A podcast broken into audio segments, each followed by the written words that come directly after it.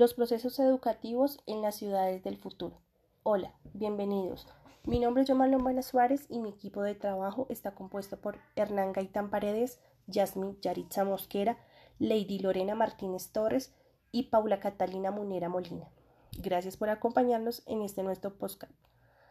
Es inevitable el paso del tiempo y las modificaciones de las costumbres en la sociedad,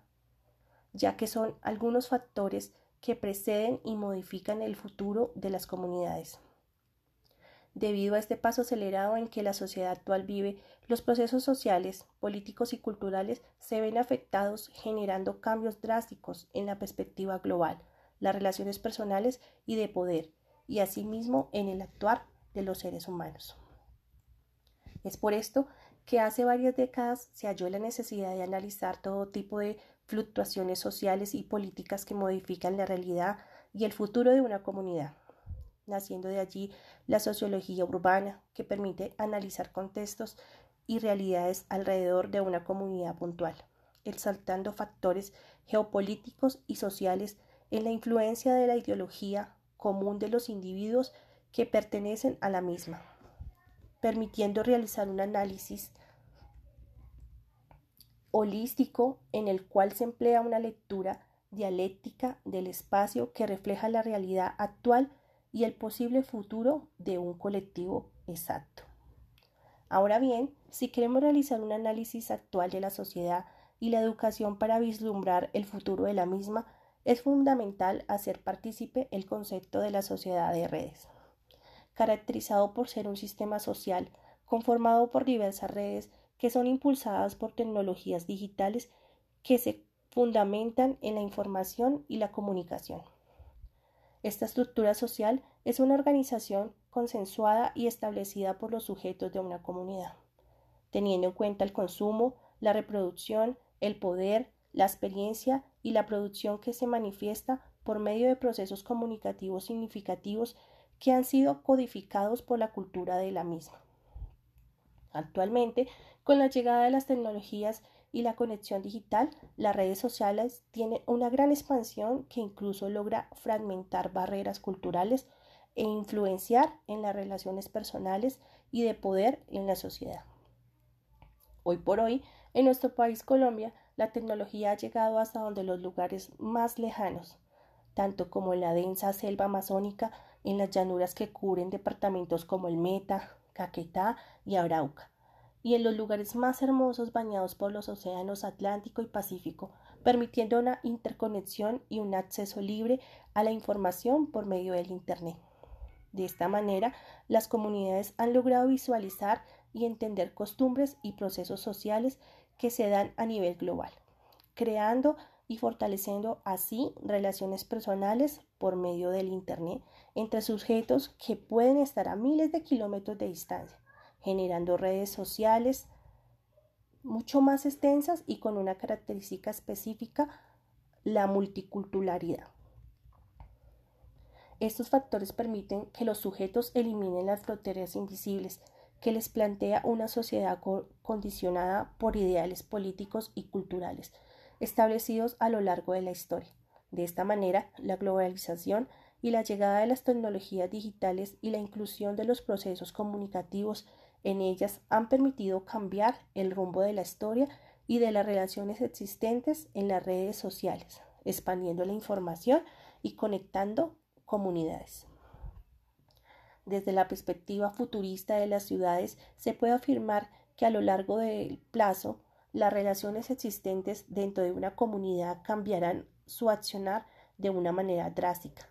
ya que la expansión veloz de la información por medio de los canales digitales permite que los sujetos accedan a mayor contenido intelectual y de ocio en menos tiempo, modificando su manera de ver el mundo y relacionándose con el mismo. A su vez, esta expansión rápida de las tecnologías digitales genera nuevos canales de interconexión, como ya ha sucedido anteriormente con la llegada de dispositivos móviles y electrónicos inteligentes, como lo son las redes sociales y las aplicaciones móviles que permiten conectar sujetos y comunidades que se encuentran a corta o larga distancia en segundos, generando una mezcla de conocimientos y culturas que rompen fronteras. forjando así una nueva manera de aprender y acceder a nuevos conocimientos de manera expresa, modificando los procesos de aprendizajes en niños y jóvenes. La ciudad del futuro está caracterizada por una red de redes mucho más compleja y congestionada, ya que los sujetos tendrán mayor acceso y movimiento entre las tecnologías de la comunidad, factor que aumenta la interacción virtual y disminuye el contacto físico y el diálogo frente a frente. Así que de esta manera es posible imaginar una ciudad del futuro en donde la interacción social pase a un segundo plano o un plano netamente virtual disminuyendo el contacto humano. Pensemos en el futuro cercano. En cualquier ciudad de nuestro país pueden ser 10 o 20 años en el futuro si coincidimos los sucesos que ocurrirán en esta sociedad por lo que acontecen hoy por hoy en el año 2020, lo más seguro es que reflejemos una realidad caracterizada por el aislamiento social, debido a diferentes factores como son los virus, factores climáticos y demás cambios que afectan la integridad del ser humano, pero que generan grandes vínculos con otros sujetos por medio de las tecnologías, como por ejemplo se da actualmente en las reuniones sociales, ya que éstas han pasado de ser un plano presencial a ser realizadas por plataformas virtuales por medio de videollamadas u otras plataformas que todos conocemos. Desde esta perspectiva, en la ciudad del futuro podemos imaginar que cambiarán muchos procesos sociales y sobre todo las relaciones de poder, ya que ahora un factor importante para ser relevante es para ser relevante en una comunidad y tener el mando de poder es ser distinguido en las herramientas digitales como lo son redes sociales, ya que por medio de ellas se pueden exponer ideologías, establecer tendencias sociales y generar canales de opinión pública que ofrecen y benefician la imagen de aquellas personas que quieren ejercer algún tipo de poder sobre la comunidad. A nivel educativo, es posible imaginar que la idea de una escuela con aulas de clase sería irónica, ya que debido al gran crecimiento de las tecnologías digitales, los individuos serán capaces de aprender por medio de herramientas como el celular, las tablets o el computador. Entonces, si lo planteamos de esta manera, no será necesario contar con un punto físico para acceder a la educación. Un claro ejemplo de que cada vez estamos más cerca de llegar a ese futuro planteado es que actualmente la formación online está teniendo mucho más acogida entre los jóvenes y adultos, ya que hoy en día existen muchas herramientas como lo son las páginas web,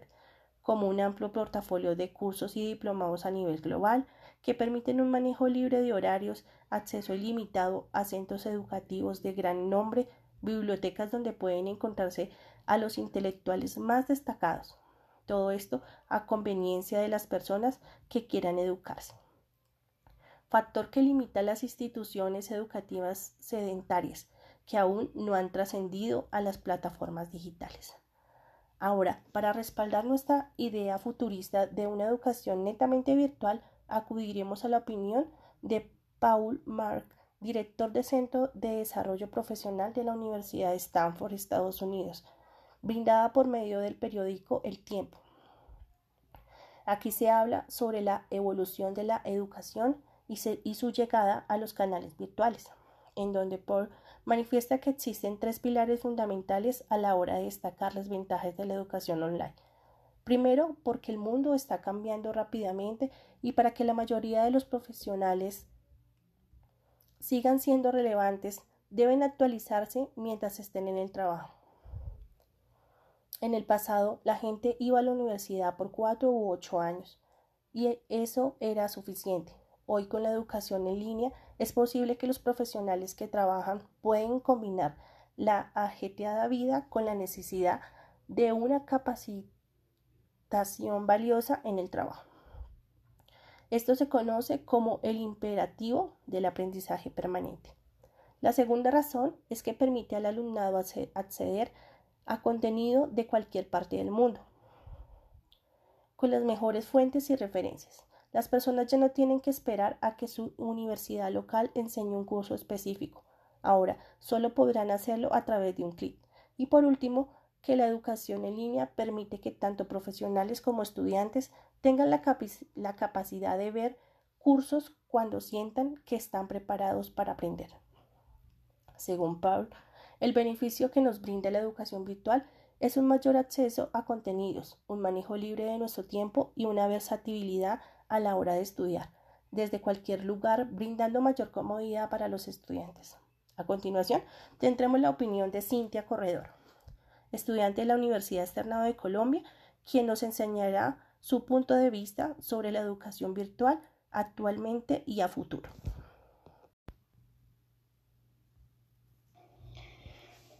Yo considero que la educación virtual, como la están implementando las universidades hoy en día, es incorrecta porque hay educación virtual como plataformas como Coursera,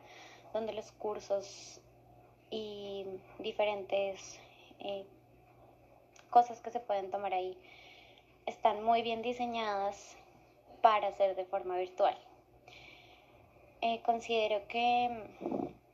la educación virtual en un futuro va a ser muy fuerte y va a llegar a ser una gran posibilidad para muchos por el fácil acceso que es tener clases virtuales, pero ya con la debida toma de requerimientos que se necesita para, unas buenas clases virtuales y el diseño de estas. Como podemos escuchar, en la opinión de esta estudiante, los procesos educativos a nivel virtual que brindan las universidades actualmente son incompletos, y es porque esto que podemos afirmar que a futuro las instituciones educativas tendrán que emigrar hacia las plataformas digitales que les permitan modernizar y cambiar la manera tradicional del aprendizaje. Un factor bastante importante a la hora de hablar sobre educación virtual es tener en cuenta que con estas nuevas herramientas que nos brinda la tecnología, las fronteras entre países y culturas se verán disueltas, ya que gracias a esta expansión de la información que se ha generado una multiculturalidad en la red, en donde se puede evidenciar que, por ejemplo, en ciudades como Latinoamérica se apropian de tendencias musicales, de moda, de lectura de ciudades europeas o norteamericanas. Bueno, a continuación tendremos la opinión de Amanda Valencia, comunicadora social y periodista, que nos hablará sobre la educación virtual y los pros y contras que traen estos métodos de aprendizaje. Bueno, creo que lo primero que hay que decir es que la academia no se esperaba para nada la virtualidad, sobre todo la educación superior, es decir, las universidades, no se habían planteado dar clases 100% virtuales, porque la universidad se construye por elementos que implican el verse, el debatir con el otro y con las otras, el ir a clases, el campus y un montón de otras cosas que atraviesan la experiencia universitaria que no se limitan solamente a la clase. Así que creo que ha sido un reto gigante y que sobre todo en países como Colombia, pensarse en que haya educación virtual ha generado también cuestionarse, bueno, con cuántos recursos contamos, cómo está la red cableada, quiénes son realmente las personas que acceden a la educación y qué recursos tienen o no en casa. Por ejemplo, en la universidad de la que soy egresada, la Universidad Externada de Colombia, surgió el debate, muchos y muchas compañeras no tenían computadores en casa o tenían el computador familiar que compartían con papá, mamá y hermanitos. Así que cómo se solventan esos problemas creo que es uno de los grandes retos que vamos a tener en el 2021 porque definitivamente esto ya cambió.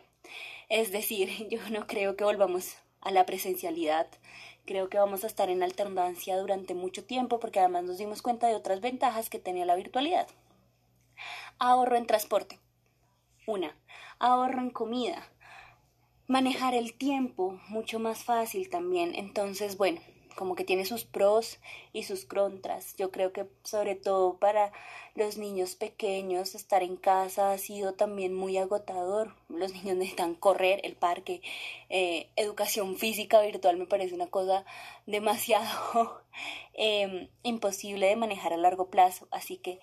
por ellos yo creo que en algún momento nos va a tocar plantearnos espacios bioseguros, creo que en eso va a terminar la educación virtual, planteándonos cómo estar en la presencialidad de manera segura. También creo que es importante resaltar que hay muchas plataformas que durante años han aprendido a desarrollar y aprovechar herramientas que nos brinda el Internet para estudiar. Por ejemplo, Duolingo para aprender idiomas o Creana para hacer un montón de cursos rápido, eficiente, en los tiempos que uno quiera, en digamos que no existe el día y la noche, es cuando tú puedas acceder a la plataforma, subir los trabajos, leer, y eso posibilita que mucha gente de distintas clases sociales y que estén haciendo distintas cosas en su vida puedan estudiar. Así que creo que la conclusión es que en este terreno inexplorado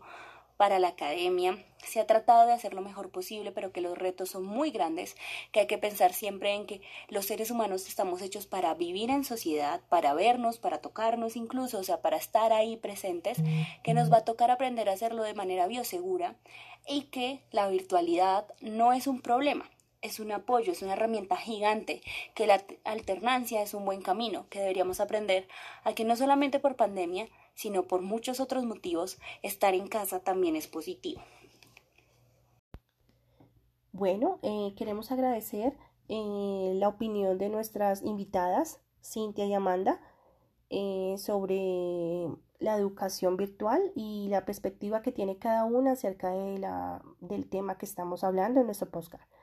Ahora bien, la educación virtual facilita a las personas el acceso a diversas culturas por medio de libros, videos, revistas, imágenes, entre otras, a la distancia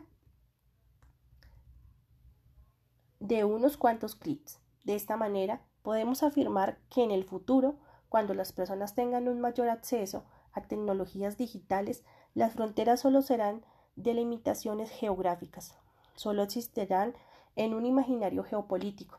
ya que con la llegada de nuevas herramientas para el aprendizaje, muchas personas y comunidades tendrán la oportunidad